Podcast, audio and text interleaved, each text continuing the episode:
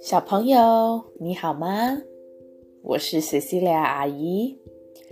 我们今天要说的故事叫做《势力的官》。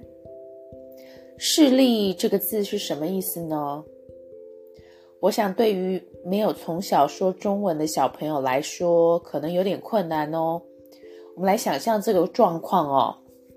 假如呢，我们今天穿一个很脏脏的、有点邋遢的衣服，去买很贵的东西，然后你走进店里面，然后那个店员呢就想说啊，这个人应该买不起吧，然后他可能对你态度就不是很好。然后甚至不太理你，那这种人我们就说他是蛮势利的。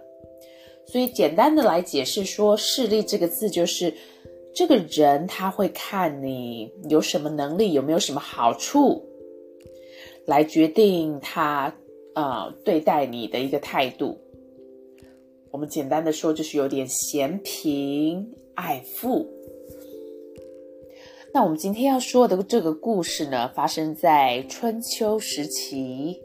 晋国有一个人，他叫中行文子。他因为攻打赵鞅失败了，战败的他只好逃到了齐国去。当他经过一个城镇的时候呢，发现他的车队后面的那些车马已经落后了许多。其中一个随从。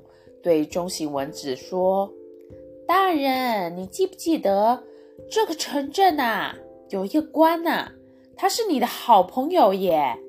我们不妨到他家去休息休息，大家都累了，而且我们可以一边等后面的马车赶到啊。”蚊子听了，叹了口气说：“唉，我怎么不记得这个官呐？”在我以前权大势大的时候，他知道我喜欢音乐，就送我很名贵的好琴。后来听说我喜欢玉，他又马上派人送来了最漂亮的宝玉。这个人，我看他是个势利的家伙，一天到晚巴结我，让我在得意的时候享受着奢华。沉迷于安乐。过去我有权有势，他拿琴和玉来让我开心。现在我什么都没了，失权失势，后面还有敌人追着我。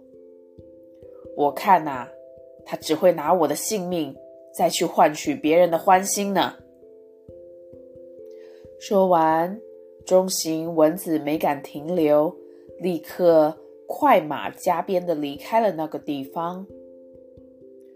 中行蚊子离开以后，果然有人立刻去向这个官通报了中行蚊子的行踪。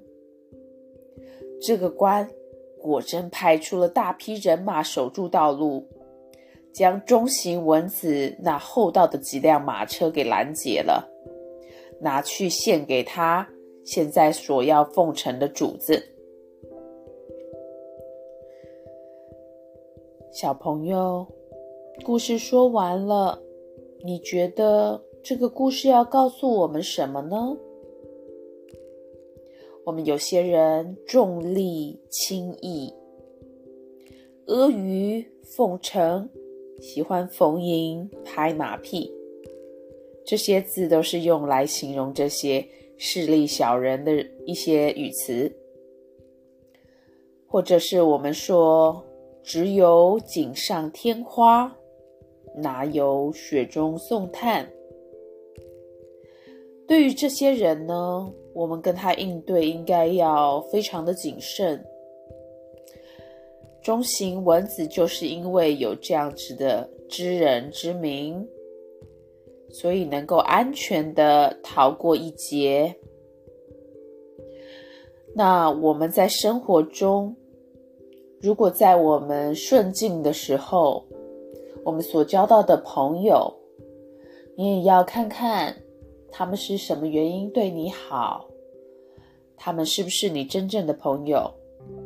如果你在逆境的时候，还有朋友愿意为你伸出援手，那这样不势利的朋友，我们更是要好好的珍惜他们的友情。你说对吗？那我们晚安了，Good night。